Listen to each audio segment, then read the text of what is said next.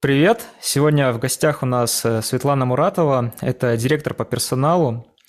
Светлана, э, расскажи, как ты вообще попала в IT, как ты стала HR? Всем привет! Э, да, в HR я работаю уже 17 лет.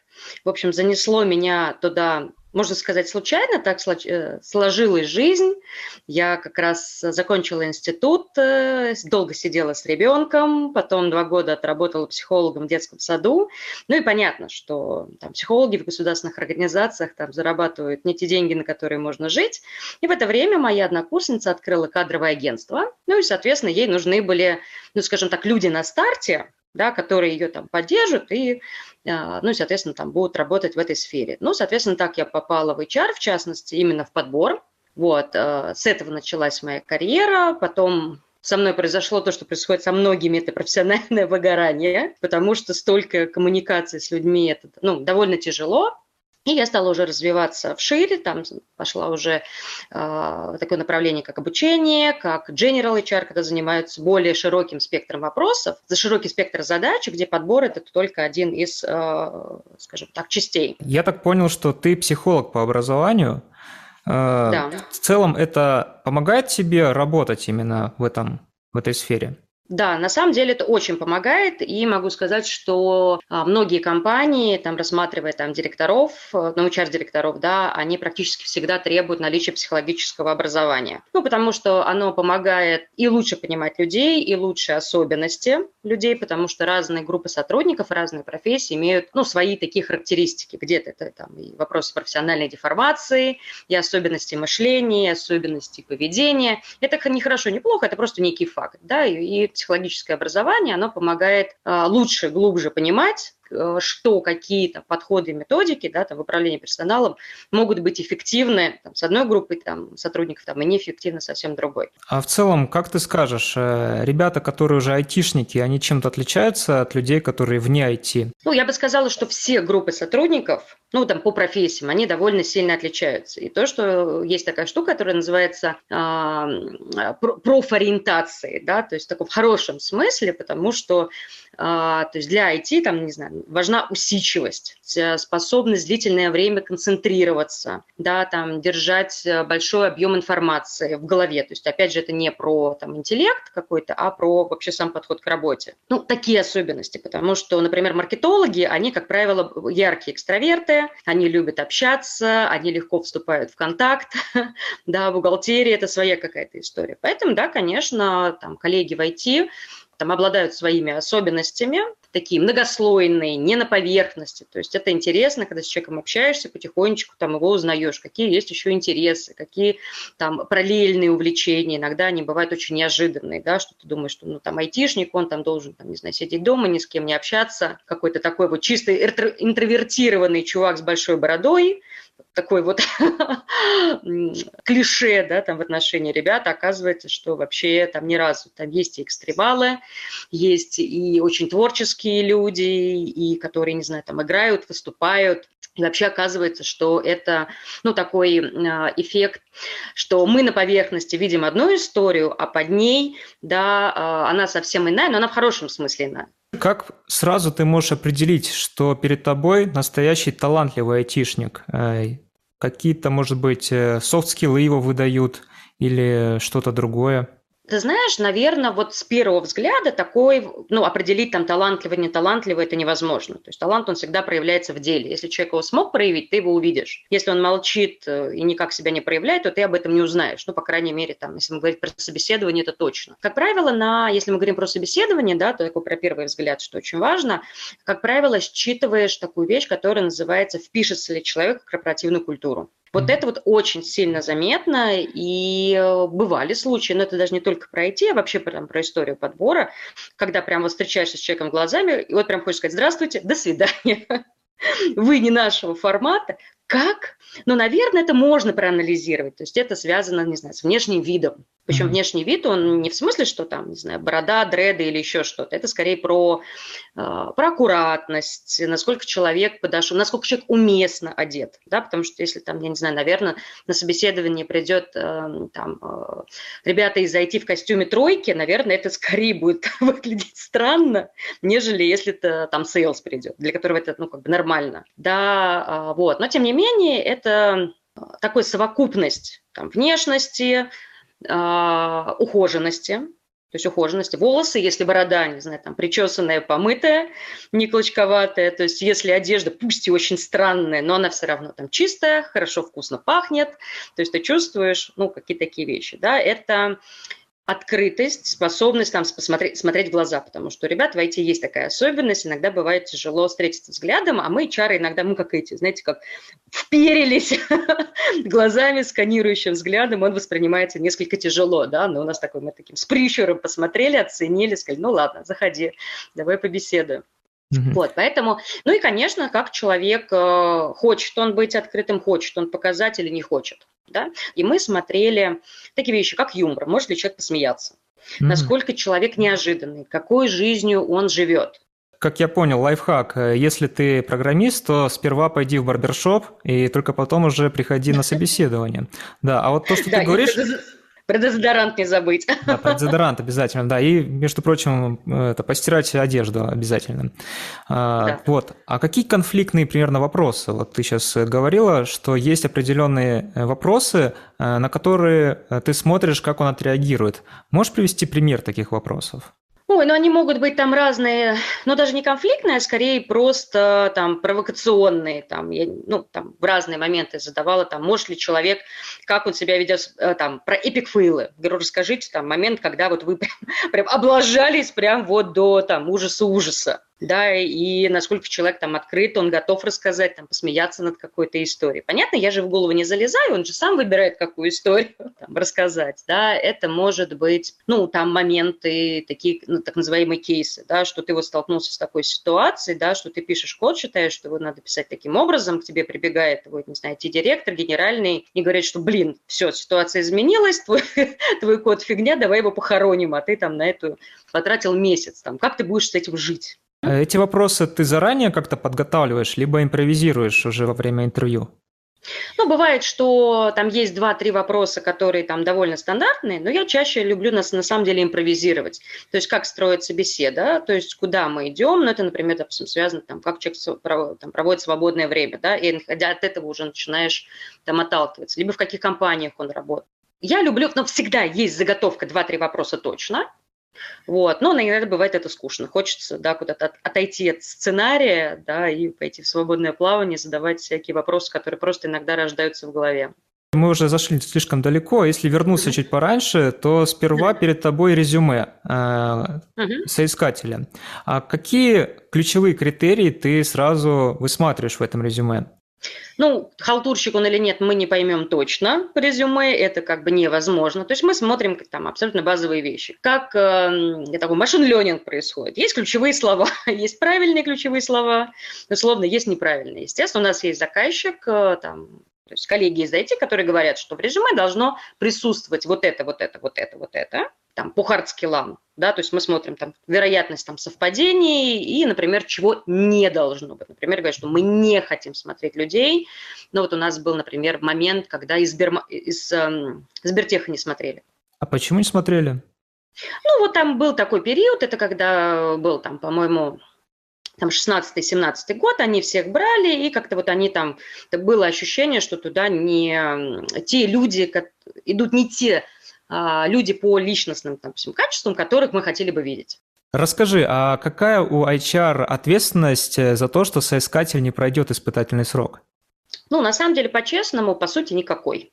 То есть мы, есть... как провайдеры, мы предоставляем поток, да, потому э, плюс финальное решение все-таки принимается на стороне там IT, э, да, ребят, то есть мы просто как а, наша задача человека найти, договориться с ним о встрече, тоже, кстати, очень большая боль, могу сказать, что для HR, что ребята не выходят на связь.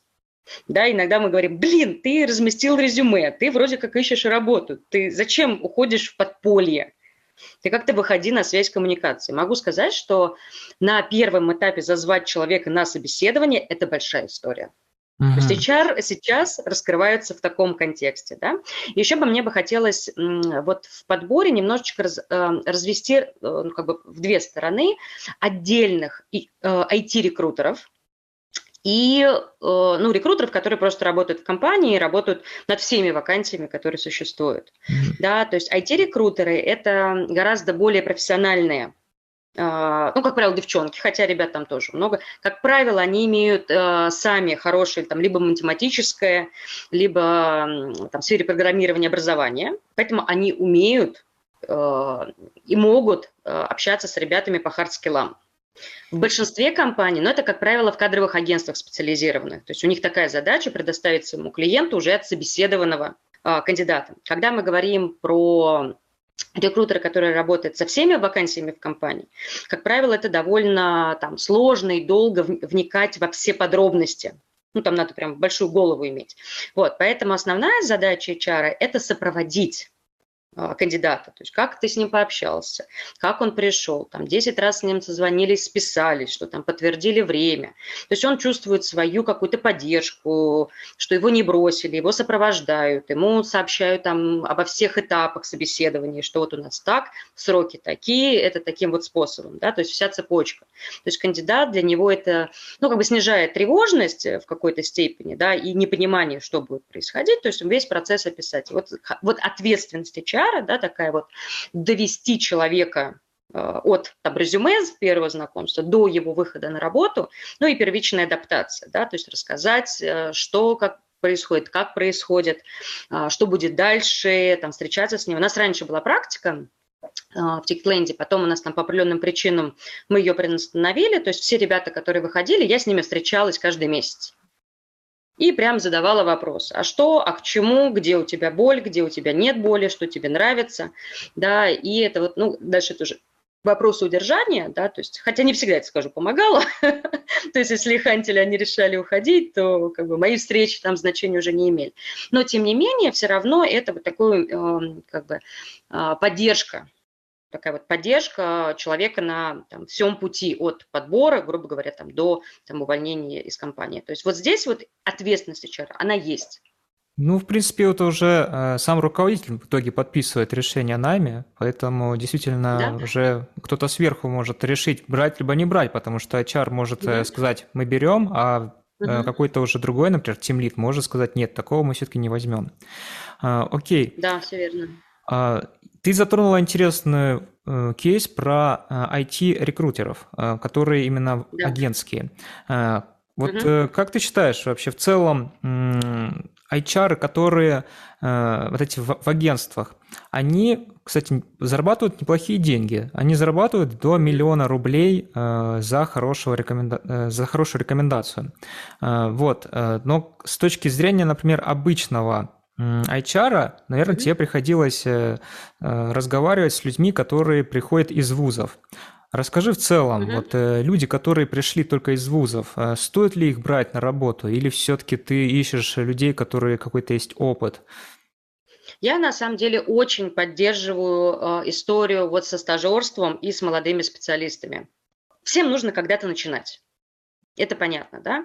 И, как правило, что когда ты становишься первым, первой компании там, в жизни там, специалиста, да, это, ну, такой, с одной стороны, очень ответственный, с другой стороны, очень благодатный период, потому что твоя задача там научить, рассказать и ну, как-то вовлечь в свою историю, да, потому что когда мы, ну, не совсем чистый лист, э, там все равно наш институт, какие-то проекты, там сейчас, там программисты, они уже там со школьной скамьи, там уже начинаешь что-то программировать, и когда задаешь вопросы, когда ты вообще понял, что хочешь быть программистом, что делал, ну, я там в 10 лет там какую-то свою программку игровую написал, там, в 12 еще что-то. И я думаю, что если всех спросить, кроме тех, кто там, не знаю, как-то неожиданно меняли там свою там деятельность уже в таком более зрелом возрасте, практически все этим увлекались. То есть это хобби, перетекшее там в профессиональную деятельность ребята учатся на практике, молодые специалисты, да, мы в свою очередь там решаем проблему там с не очень интересными задачами. А это аналогично с э, людьми, которые уже довольно старички э, в IT, которые решили переквалифицироваться, например, там после 40 лет?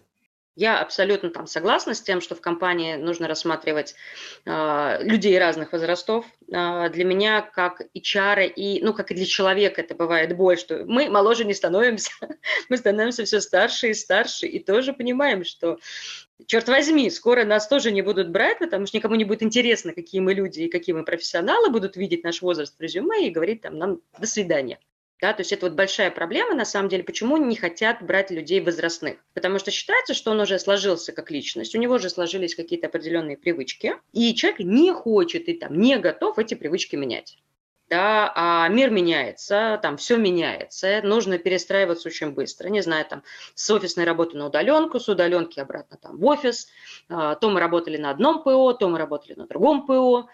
И вот а, поэтому проблема возрастных людей – то, что они говорят, я привык работать вот так, и по-другому я не хочу.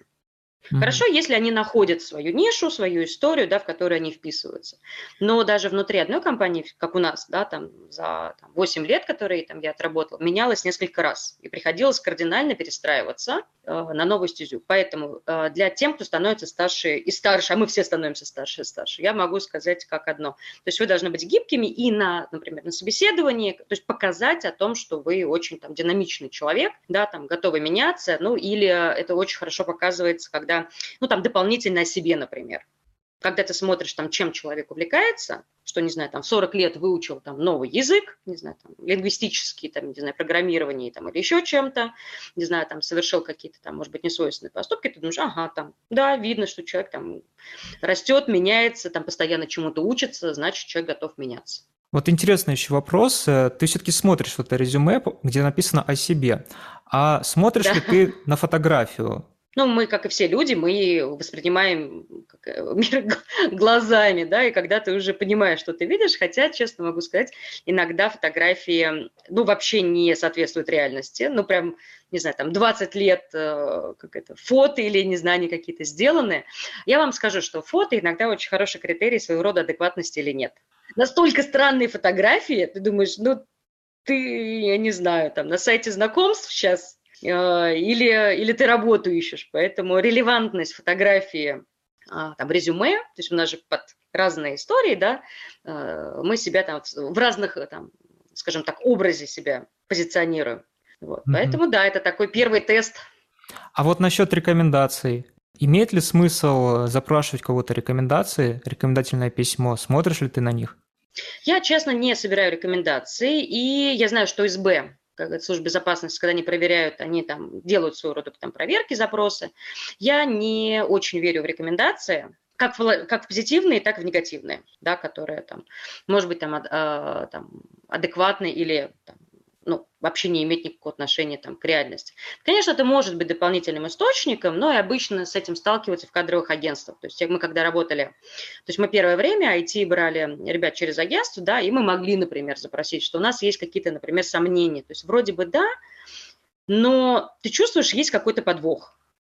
Вот бывает такое ощущение, ты не можешь его объяснить, но ты чувствуешь, то ли врет, то ли не договаривает, то ли какие-то несоответствия. То есть мы же в какой-то момент, вот HR, у нас вот это вот все начинает, ну, как бы на опыте уже складываться в какую-то картинку, и не всегда можешь сказать, что именно тебя насторожило.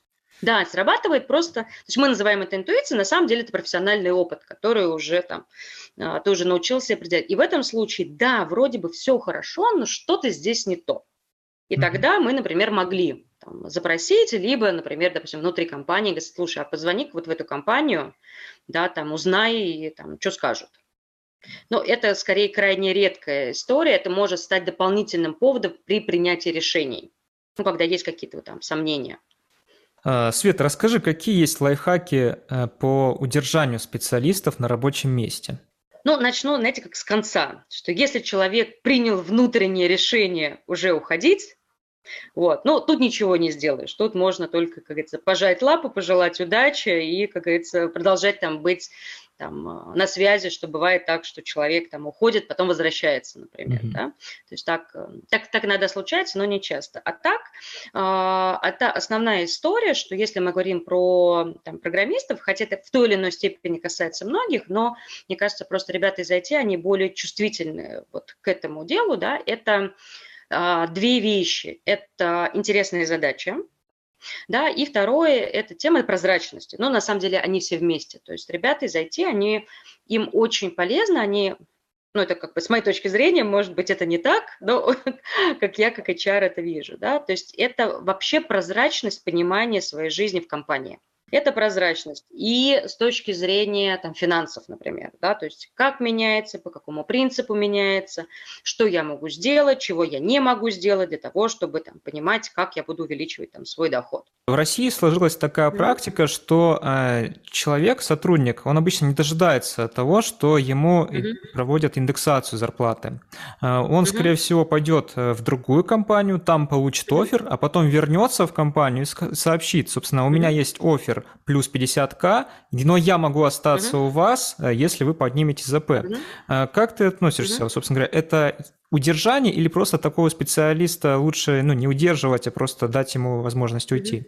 Ты знаешь, я как HR э, в целом скорее негативно к этому отношусь. То есть я воспринимаю это ну, несколько подленько да, потому что если тебя что-то не устраивает, ты приди и обозначь это сам, да, что там говоришь о том, что да, там, я не знаю, там изменились мои жизненные обстоятельства. Да, человек говорит, я родил там ребенка, там, взял ипотеку, там, я не знаю, там, развелся, мне нужно там алименты, там, 100 тысяч миллионов заплатить, там, не знаю, ну, неважно, какие-то жизненные обстоятельства, которые говорят, что я не могу ждать там следующей индексации. И приходит и говорит, что я могу сделать для того, чтобы моя зарплата была пересмотрена.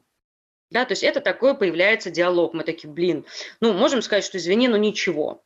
То есть мы привязаны к бюджету, например, допустим, большие компании очень систематизированы, у них нет даже ресурса просто взять и там какую-то единицу времени, да, там пересмотреть заработную плату. Ну, вот скажем, окей, давай, ты не знаю, там, вот у нас есть ряд задач, на которыми никто не берется, но вот они лежат, и мы готовы, там, не знаю, тебе там платить премию, если ты там, не знаю, там, в там, овертайм, выходные или там переработки, например, перелопатишь вот эту историю.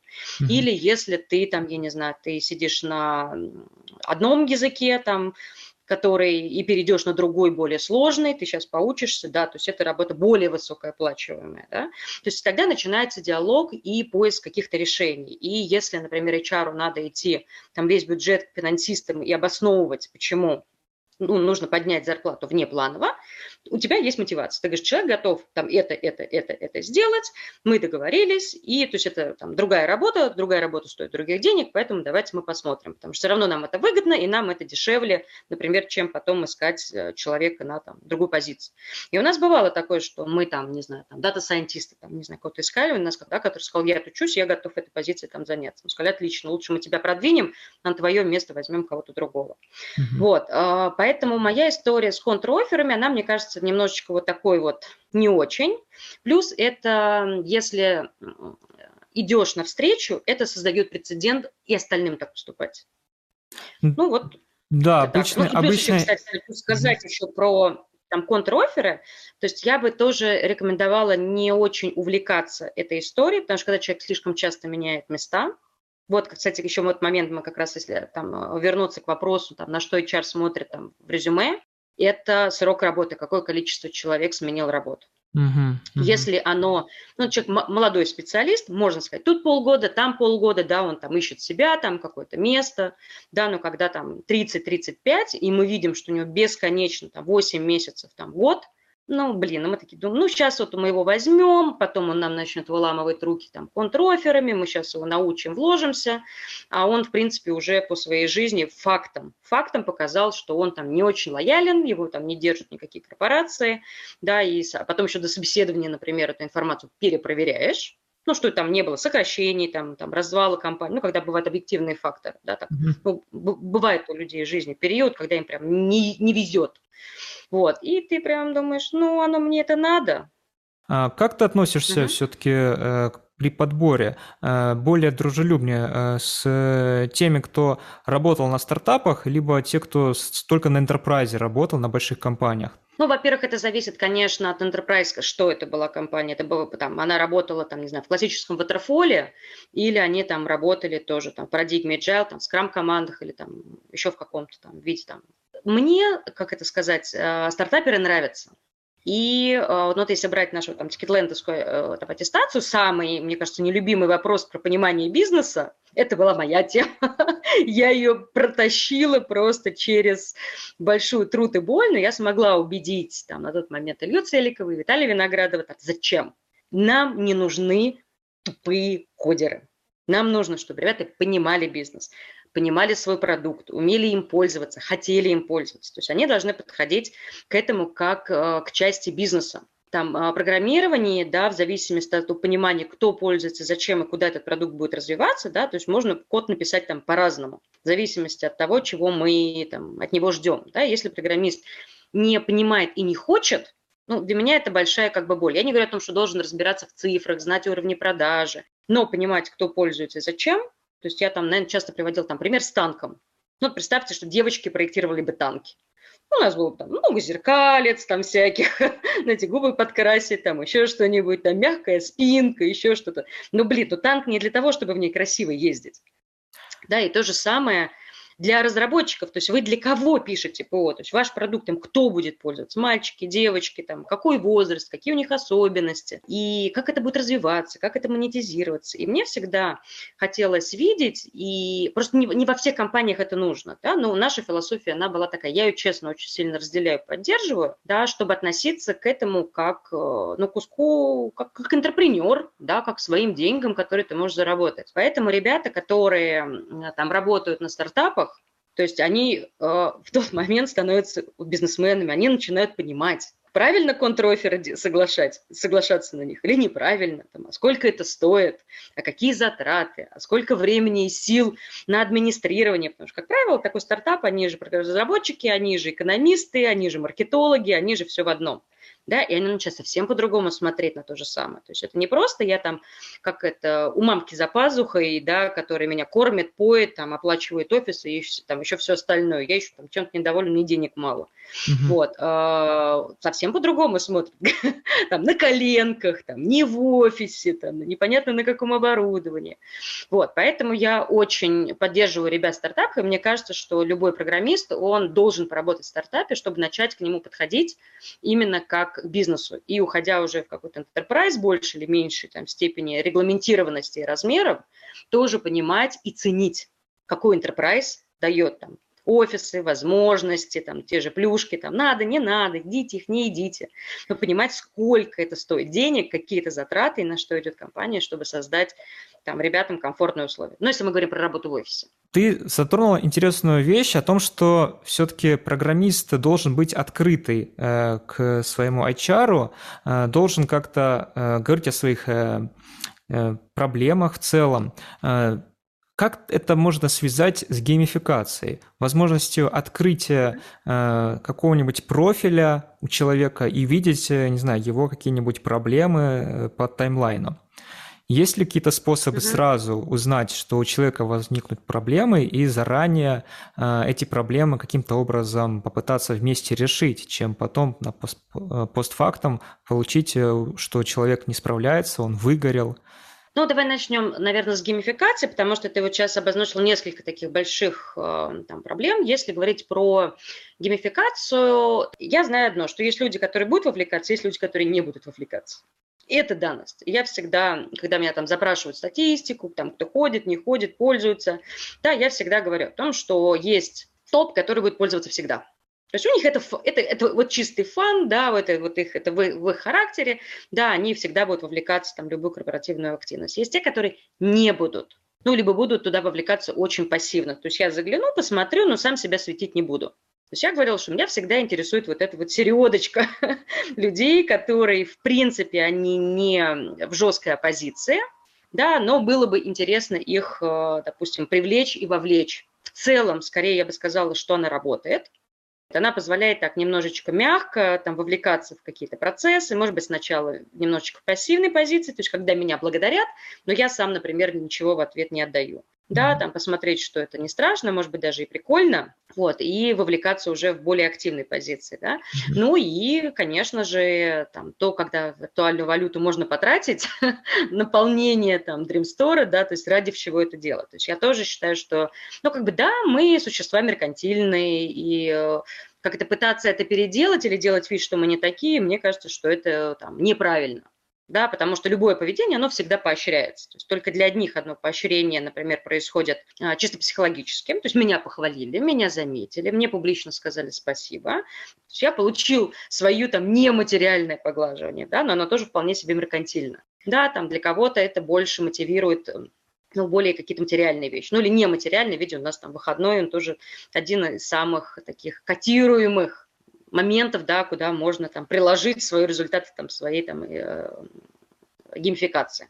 А ты не думал о том, что э, вот эта геймификация, она позволяет, возможно, создавать новые социальные связи между сотрудниками, и некоторых людей, вот, которые не хотят увлекаться этим, они mm-hmm. становятся mm-hmm. своего рода аутсайдерами, и в дальнейшем, mm-hmm. может быть, э, полностью уйдут от этой компании, потому что как раз этого, вот этой сплоченности не видят. Как ты ну, это всегда такой очень он, хитрый вопрос, зависит от должности. Да, потому что есть должности публичные, не знаю, там, секретарь, HR, там, еще кто-то. То есть мы, ну, как бы, то есть нас видно, то есть мы много чего для других людей делаем, да, поэтому нас легко, есть за что поблагодарить, да, нас легко вовлечь. Ну, и мы, мы как правило, более там расположены. А если это, например, человек специфический, ну, например, вас в IT, да, вот, ну, ну, я иногда даже хочу дать там, поблагодарить за что-то, а за что? Ну, просто у нас нет никаких пересечений, да, там ничего не происходит в нашей коммуникации, да, поэтому во многом это строится еще внутри команды. И вот вопрос, а, есть ли лидер есть ли заводила, который как раз запускает вот эту вот волну, которая есть. Правда ли то, что при трудоустройстве некоторые а, HR, они смотрят, например, на то, что а, имеет ли, скажем, сотрудник, которого хотят нанять, свою недвижимость, либо если у него ипотека, есть ли жена. Потому что обычно некоторые компании считают, что если у человека уже все есть, то он и не будет хорошо mm-hmm. работать, потому что ему уже деньги не будут так сильно нужны. Ну, скажем так, я не э, смотрю, но скорее каким-то косвенным там взглядом, да, что если, например, а, могу сказать, что в продажах, например, наличие ипотеки, там, детей и семьи – это хороший пункт. То есть он, у него есть мотивация лучше работать для того, чтобы иметь, особенно если компания позволяет, допустим, неограниченный рост – да, то есть он будет там, как, есть смысл бежать ему там быстрее, чтобы наработать, там, получать хорошие проценты, больше зарабатывать. Да, если это про IT, то я бы скорее сказала, что, скорее всего, человек сейчас посидит и пойдет искать дальше там другую работу, сейчас там, я не знаю, нарисуется Яндекс, Тиньков, еще кто-нибудь, по мане там, я не знаю, плюс там 10 тысяч рублей, и он за 10 тысяч рублей там соскочит и пойдет дальше. Uh-huh. Вот, потому что там ресурсов а, увеличить свой доход, например, в компании нет. То есть если sales, у него есть такой ресурс, то у разработчиков у него такого ресурса нет. А с учетом того, что на рынке всегда есть компании, кто платит больше. Я э, много общался с разными HR и заметил, что в, в одних случаях HR не задает сразу вопрос о заработной вилке, в других mm-hmm. случаях он задает mm-hmm. только после э, результатов э, собеседования. Mm-hmm. в каких случаях э, вот ты используешь первый подход, в каких случаях второй, когда целесообразно говорить сразу, мы будем платить столько, а когда целесообразно сказать, что уже после интервью посмотрим и дадим такой-то прайс? То есть есть очень четкое понимание, когда как HR задаешь вопрос, когда у тебя есть ограничения. У тебя есть 100 тысяч рублей на вакансию, ты говоришь, а сколько хотите? Он говорит, там, не знаю, 150 или 200. Ну, блин, зачем тратить время? Uh-huh. Ты говоришь, ну, вряд ли мы можем себе там такое позволить, да?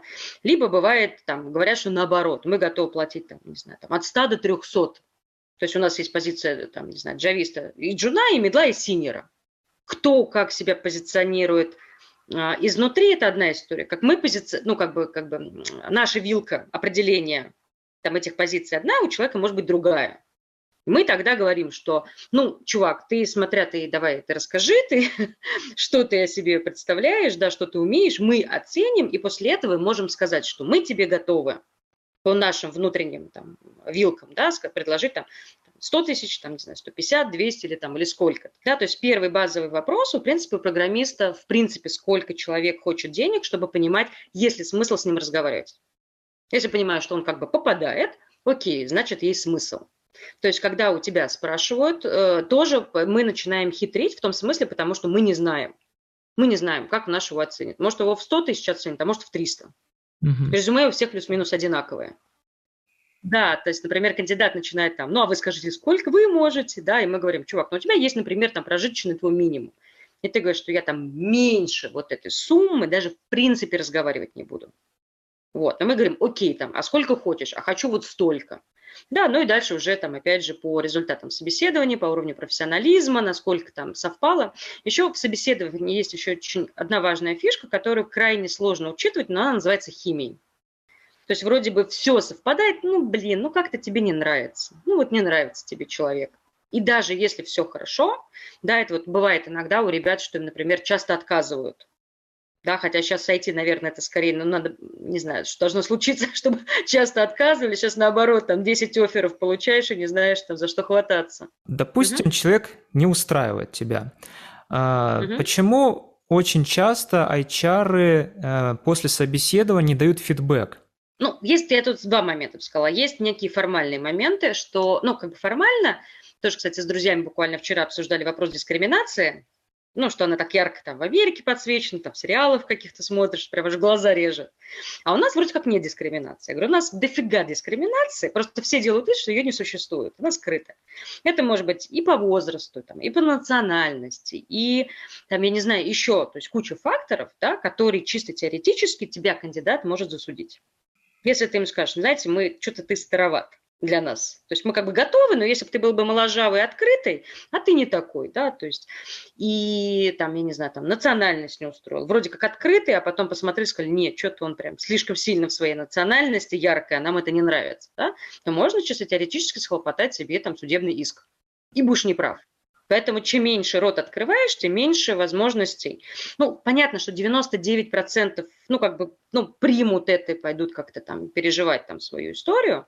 Вот, у нас был случай у меня в практике в одной из компаний, с моей коллегой. Она дала какой-то не очень красивый фидбэк, видимо, человеку. И дальше, наверное, это был вряд ли программист, потому что тогда это было не очень там, актуально, хотя я уже не помню. Ну, в общем, человек практически хакнул и просто ее заспамило количеством типа а-ля резюме, в котором были написаны очень гадкие вещи, что, как неприятно этот человек хочет с ней сделать, это просто волосы вставали, я таких выражений просто даже и представить себе не могла, что такое может быть сказано в сторону человека. То есть, когда человек обижается, да, он, э, кто-то там с достоинством это примет, скажет, ну и ладно, там, ну не понравился я вам, нет.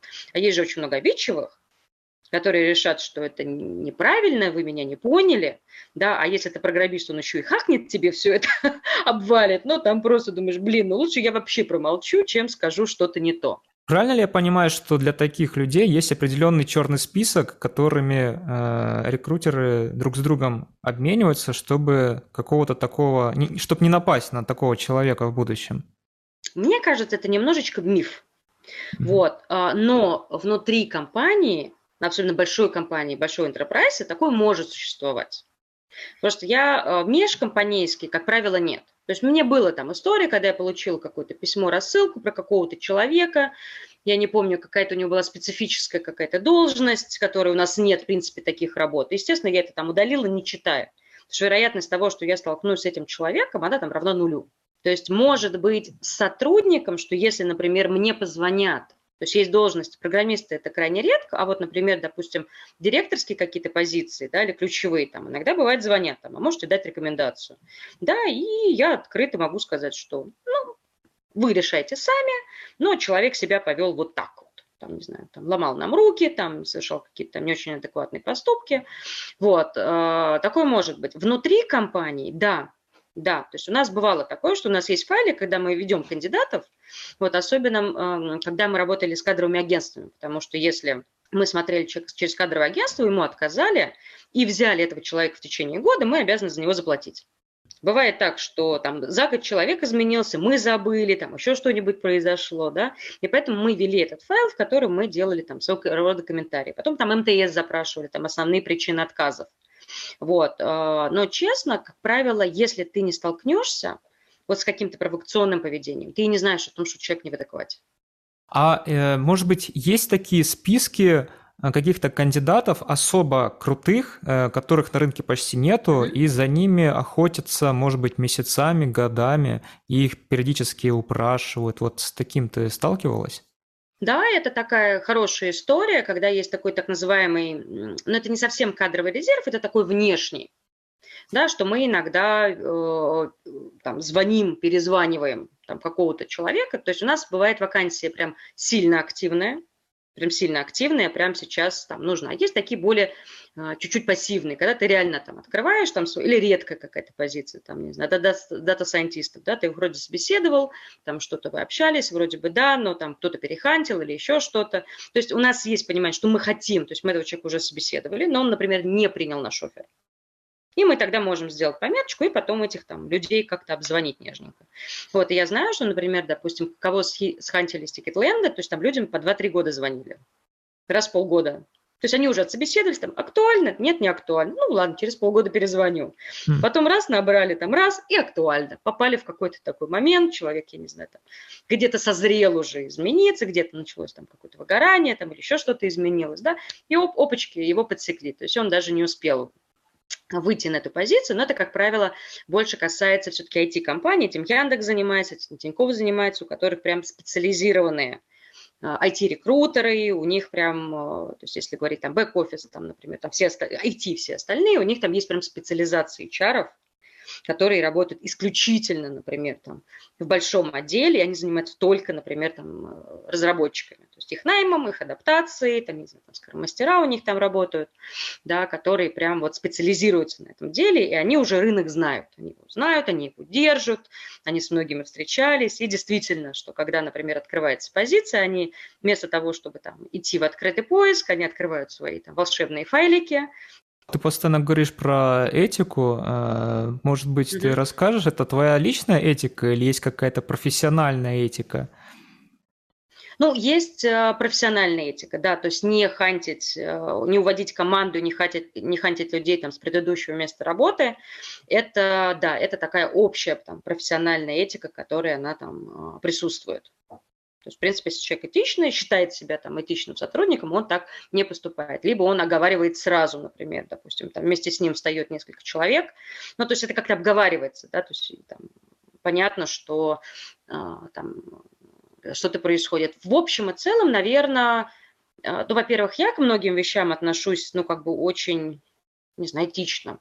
Хорошо это, плохо, сложно сказать, потому что можно сказать, что люди, которые поступают там неэтично, у них гораздо больше возможностей различных в жизни, они там лучше устраиваются, иногда, как это, этика мы сами себе там не знаю, там, обрубаем какие-то вещи. Но я, как это, для меня это всегда внутренний вопрос, как я с этим буду жить. Если я с этим буду нормально жить и смогу это пережить, или, например, там, какая-то ситуация, в которой я понимаю, что да, да так, да, человек определяется своими собственными поступками все-таки, по крайней мере, сам себя определяет ими. Да, вот. но с другой стороны, с другой стороны, бывает, ну еще раз, когда ты сотрудника хантишь, прям он не хочет уходить, а ты прям его подтаскиваешь, это неэтично. Если человек готов сам уходить, да, и он говорит, возьми меня к себе, то есть мы с тобой вместе работали в команде, я хочу там, ну, вот там с тобой работать дальше, то, в принципе, а почему бы и нет?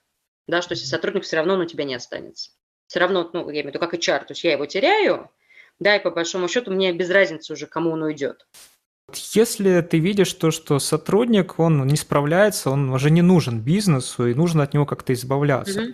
Mm-hmm. Вроде по ТК, mm-hmm. по ТК РФ, э, это достаточно сложно сделать, потому что потребуется там mm-hmm. заранее уведомить сотрудника, потом э, заплатить ему две заработные платы, ну, по сути, mm-hmm. там три заработные платы, mm-hmm. и только спустя, по-моему, четыре mm-hmm. месяца он уйдет. Но человек, в принципе, всегда может уволиться по собственному желанию. А, есть mm-hmm. ли какие-то приемы у HR, что вот этот человек уже не нужен, и нужно как-то от него избавиться? Ты знаешь, э, мне в целом скорее везло, потому что у меня практически не было ситуации, когда мне нужно было там уволить человека прям в никуда. Ну, вот некрасиво сказать там, вот давай пиши по собственному желанию. Да, и опять же для меня этичность там компания, она имеет значение. То есть я не останусь работать в компании, как HR, в которой будет такое отношение. То есть я за то, что а, а, если ты человека не хочешь, ты должен ему заплатить. Дальше вопрос, сколько ты ему заплатишь.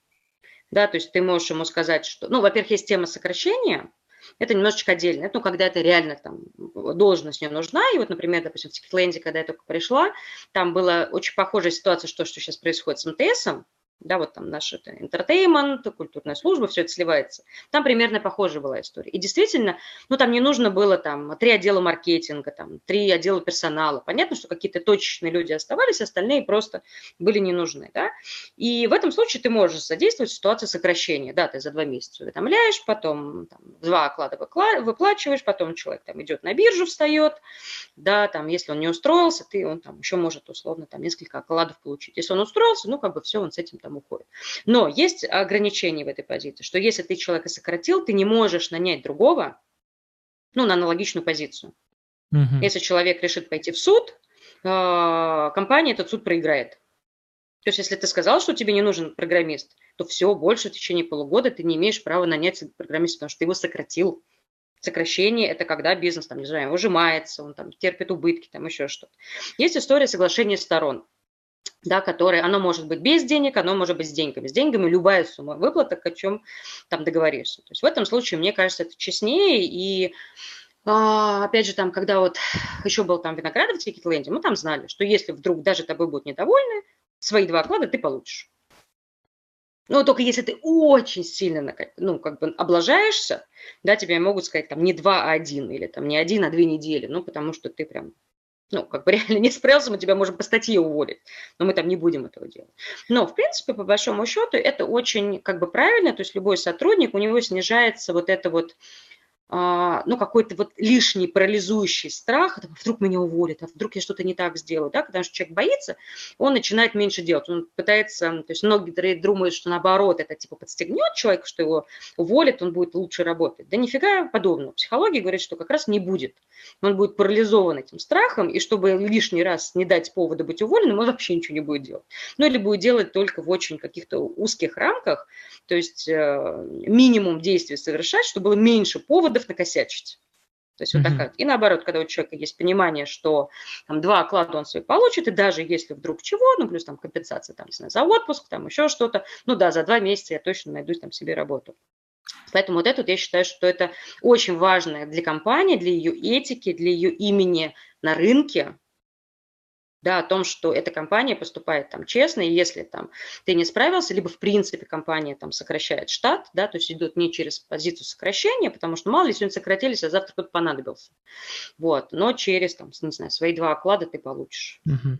Ну, у нас все-таки в России очень мало вообще в целом люди знакомы с, э, с своими правами, это факт. mm Конечно, эта штука, может быть, изменится в дальнейшем, но пока это все вот на таком ситуации, потому что я сам э, иногда замечал, как просто вот дают людям сотрудникам сказать, вот, в общем, давай ты сейчас по собственному желанию напишешь, и чтобы не было никаких проблем. Вот. А, ну, кстати, mm-hmm. насчет э, вот того, что ты рассказала, что программист, э, который... Ну, все-таки программист – это творческая, я считаю, профессия, да. и это очень важно ему соблюдать вот это вот, собственно говоря, уровень комфорта. Как и взять, например, mm-hmm. пирамиду Маслоу, э, что, собственно говоря, само творчество, оно находится уже, по сути, где выше всего. Поэтому я считаю, именно поэтому программисты в целом и должны, ну, и, как и прочие творческие профессии, для хорошей работоспособности иметь иметь комфортный уровень жизни, только в таких случаях они будут максимально производительны. Вот. Да, потому что когда человек боится, когда человек напряжен, у него много стресса, много там сил, внимания уходит на, на как бы, чтобы успокоиться, на суету, на тревожность, на беспокойство, на еще какие-то вещи, да, и начинает страдать качество тут забыл, там забыл, тут проглядел, да, то есть даже если там человек все хорошо с интеллектом, он хорошо там делает свою работу, просто начинается такая вещь, как невнимательность, то есть внимание отвлекается, наша психическая энергия начинает течь вообще не туда, куда надо. То есть я так сказала, что сотрудник должен быть в тонусе. Лучше всего в тонусе держат ну, реально интересные задачи, да, когда тебе такой, знаешь, такой хвостом аж такой-то дрожишь вся в предвкушении, тебе там хочется этим заняться. Ну и какая-то, например, там долгосрочная мотивация там, в виде какой-то премии, которая будет еще там дополнительно подхлестывать, что думаешь, ага, ну тут интересно, а тут неинтересно, там, хотелось бы там, ну надо, ну надо, там, чтобы получить полный там свой бонус какой-то, надо еще вот эту вот не очень интересную там задачу сделать. Mm-hmm. Вот, а когда человек находится там в стрессе, это это очень тяжело, да, и очень хорошо, когда удается это получить. То есть у меня тоже в свое время там такое лирическое личное отступление. То есть я в какой-то момент выдох, выдохлась очень сильно на подборе. Вот, плюс у меня еще по жизни было много всяких проблем. А, а, был взрыв в метро, которая Павелецкая автозаводская произошла, а я жила на Кантемировской, то есть нужно было ездить. Я до этого страдала ну, у меня не было клаустрофобии как таковой, но всегда в метро я чувствовала себя очень неуютно, когда там останавливался. И хотя я не попала в этот поезд, когда я пришла к метро ехать на работу, уже все случилось, у меня реально съехал крышняк. То есть прям вот в очень тяжелой форме. То есть в итоге там, по-моему, полтора или два года спустя в итоге я пошла к там, психотерапевту, то есть лечить эту фобию, потому что я все деньги тратила на такси, и э, потом потихонечку я там начинала ездить в метро, там сначала одну остановку, потом две. То есть я утром вставала, напивалась успокоительного, чтобы пережить метро, приезжала на работу, дальше мне надо было взбодриться, это куча кофе, потому что вот какие скачки просто в нервной системе, там перепады. Вот. И в итоге я поняла, что я все, я, я не могла с людьми разговаривать. То есть я была такая вот, знаешь, вот тонкая корка такого подсохшего и над лавы. То есть вроде она сверху такая холодная, я вроде бы спокойная, я не страивала истерик, а внутри там просто целый вулкан просто там как бы кипел. И в итоге все, я не могла работать. Я просто приезжала и вот так открывала монитор и могла в него смотреть. А мне говорят, а где кандидат, где собеседование? А я просто не могла ничего делать. Я была в таком параличе. Я и уволиться не могла. То есть у меня не было ни сил, ни на что. Да, и я просила, чтобы меня перевели на другую работу, она была. То есть, ну, ты сейчас все вакансии закроешь, а это из серии, ну, вот, ну, как бы от, от слова невозможно, от слова совсем. То есть там 40 вакансий было невозможно закрыть, они всегда постоянно открывались, только там чуть-чуть разгрузился.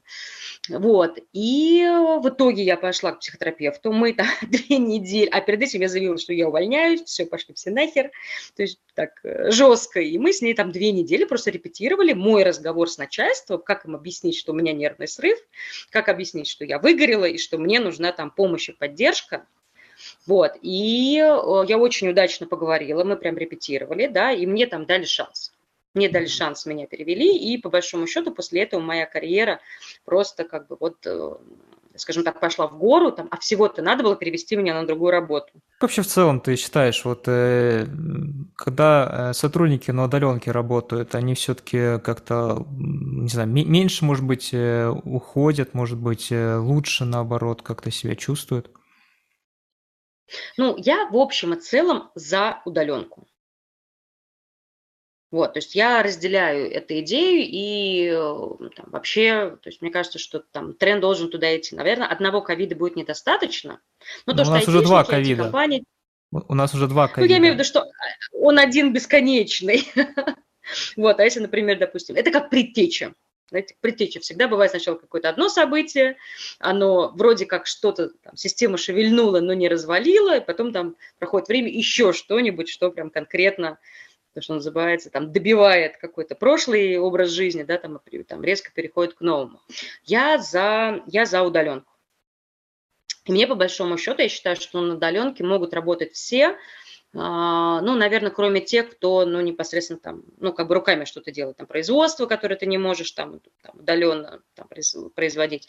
Все остальное, а, даже коммуникации, даже встречи какие-то, то есть, конечно, то есть, там, может быть, там, тет-а-тет, ну, ты встречаешься вживую, это а, там приятней, но если есть коммуникация вот онлайновская, то почему бы и нет? То есть одно дело, когда ты вообще человека не видишь, не слышишь, то есть ни в каком виде. То есть если в офисе вы вынуждены пересекаться, да, там, у кофе, там, я не знаю, там, сям, где-то услышал какой-то разговор, ты в него вовлекся, то есть какая-то жизнь начинает происходить, да, то когда вот совсем нет никакой коммуникации, но особенно HR, это сложно, да, но если коммуникация есть, ну, типа вот, как я рассказывала, а не знаю, какие-то индивидуальные встречи, там, с каждым разработчиком, не знаю, раз в месяц, раз в два месяца, ну, там, не знаю, в зависимости там, от каких-то потребностей. Да, и вы с камерами, вы друг друга видите, вы видите мимику, там можете считать настроение друг друга, то, в общем, почему бы и нет? Угу. То есть я считаю, что все возможно, было бы желание. А вот, расскажи, пожалуйста, вопрос, а что, по-твоему, э, должен знать и уметь э, эффективный HR? А, он должен разбираться точно в бизнесе. Он должен разбираться в бизнесе, в специфике того, чем он занимается. Да, я когда занималась подбором, меня, то есть самый вопрос, а давно вы работаете в бухгалтерии? А, работала в элитной недвижимости, меня спрашивали, а сколько вы квартир элитных продали? Ну, за программиста меня, конечно, еще никто не принимал, вот, но тем не менее было всегда очень приятно, когда меня считали действующим, то есть не HR, а как бы вот там действующим там, персонажем, что я сама себе в свою команду набираю, да, потому что я настолько хорошо, досконально знала особенности работы, там все проблемы, трудности, могла ответить на любой каверзный вопрос, там, связанный с этим. Поэтому э, хороший HR, а он разбирается точно в бизнесе в целом, откуда берутся деньги, какие затраты, какая ебеда, что откуда приходит, куда уходит, ими не знаю. То есть, ну вот полностью практически там на уровне а, ну, довольно глубокого понимания, причем там и с финансовой точки зрения, с точки зрения клиентов, там разработка, если есть, то есть своей целевой аудитории, кому ты продаешь, что ты продаешь, как часто, за какие деньги, то есть вот это вот и все, потому что а, мне кажется, что особенно позиции там HR-директора, то есть какой-то такой вот высокой позиции, э, очень многие решения, они определяются пониманием бизнеса, его целей, куда он идет и способами. Ты, ты вот рассказала про EBITDA. Я правильно понял, что все-таки HR должен в том числе разбираться в бухучете, в финансовом учете, каким-то образом, может быть, смотреть эти ну, самые наверное, документы? Да, не в учете как таковом, наверное, там баланс он не должен сводить, понимаешь, и там но, отчетность да, но да. понимаете, какие основные статьи там затрат есть, то есть и куда тратятся деньги, как посчитать там эффективность, неэффективность. Хотя иногда, например, некоторые компании, они очень глубоко уходят, и они, например, пытаются рассчитать, не знаю, экономическую эффективность геймификации. Я говорю, да не надо ее считать. Говорю, зачем вы считать? Вы либо делаете, вы в это верите, в это вкладываетесь, то есть у вас идет это на затраты, на корпоративную культуру, либо вы это не считаете, потому что ну, невозможно нет. Можно, конечно, каким-то образом очень косвенно посчитать, что иногда бывают HR, которые слишком уходят в эту аналитику. Говорю, ребят, вы просто занимаетесь каким-то редукционизмом, там H2O раскладываете на два горючих э, элемента, вы никогда не поймете, почему они тушат воду. Э, да, но это есть, есть, такое, да, есть такое выражение, что никогда не нужно вычитывать полную себестоимость, потому что полную себестоимость действительно ты, два человека посчитают по-разному. Вот это да, слово да, про геймификацию. Бизнес понимать нужно посчитать эффективность, да, там работать с цифрами в том или ином виде, если есть задача. То есть если нет такой задачи, то не надо этим заморачиваться, не надо тратить это время. То есть это первое, то есть понимание, знание там, бизнеса, понимание, знание психологии, особенностей своих подразделений. То есть, если ты IT-компания твоя профилирующая, значит, ты должен понимать, чем живет айтишник. Если у тебя ритейл, ты должен понимать, кто эти люди работают в ритейле, кто эти продавцы, курьеры, что для них больно, что для них счастье, потому что иначе, опять же, ты не сможешь попасть в их потребности. Да, как вот мне сейчас, кстати, одна коллега, встречалась одна курсница, она работает в адаптации по IT-компании. Но у них две большие подразделения. Это интернет-маркетинг и разработчики. И она говорит, у них вся корпоративная культура строится под маркетологов. Хм. Участвуй в конкурсах, выступай, снимай видосы. Маркетологи, ну ура идет. Они счастливы. Айтишники такие, что? Это вообще не про нас. Я говорю, ну вот, значит, вам, говорю, нужно как-то подстраиваться, понимать, что это, ну, как бы, ничего тебе это не даст. Либо создавать какие-то два канала там, направления для маркетологов, одна история, для разработчиков другая. Нужна ли программисту труд- трудовая книжка? Значит ли что-то, вот эта запись трудовой книжки при найме? А, ты знаешь, э, очень интересно бывают моменты, что я обычно в трудовую не смотрю. Ну вот честно, там, не смотрю. То есть, ну, вроде как, что там либо да, там человек это берешь, там, либо не берешь. Вот. А, но бывают такие моменты, когда если начинаются проблемы, открываешь трудовую книжку, и там все видно. Думаешь, блин, ну чего я не посмотрел в трудовую книжку? Вот, и мы пытаемся уже там несколько раз итерации, как нам подстраховаться, потому что ты, когда уже чек оформил, все, ваши отношения уже случились. И если надо человека, там, с ним расставаться по каким-то причинам, то все, ты его уже нанял. Да, и неважно, там, один день он отработал, да, там, в день приема ты увидел там ужасную трудовую книжку, или там через год. То есть с точки зрения юридической уже ваши трудовые отношения, они уже сложились. Вот, поэтому, э, когда случаются какие-то косяки, я себя ругаю за то, что, что я не посмотрела. Вот, э, но в общем и целом, тем не менее, все равно люди приходят, мы им верим, да, о том, что все окей. Сейчас, э, когда, например, есть служба безопасности, мы, в принципе, еще больше расслабились, потому что, по идее, если там что-то не так, они же все это перепроверяют, uh-huh. вот, что значит, как минимум, информация верная. Вот. Либо бывает, э, что вот непосредственно там кадры, которые занимаются оформлением, они мне могут сказать, Свет, посмотри на трудовую книжку.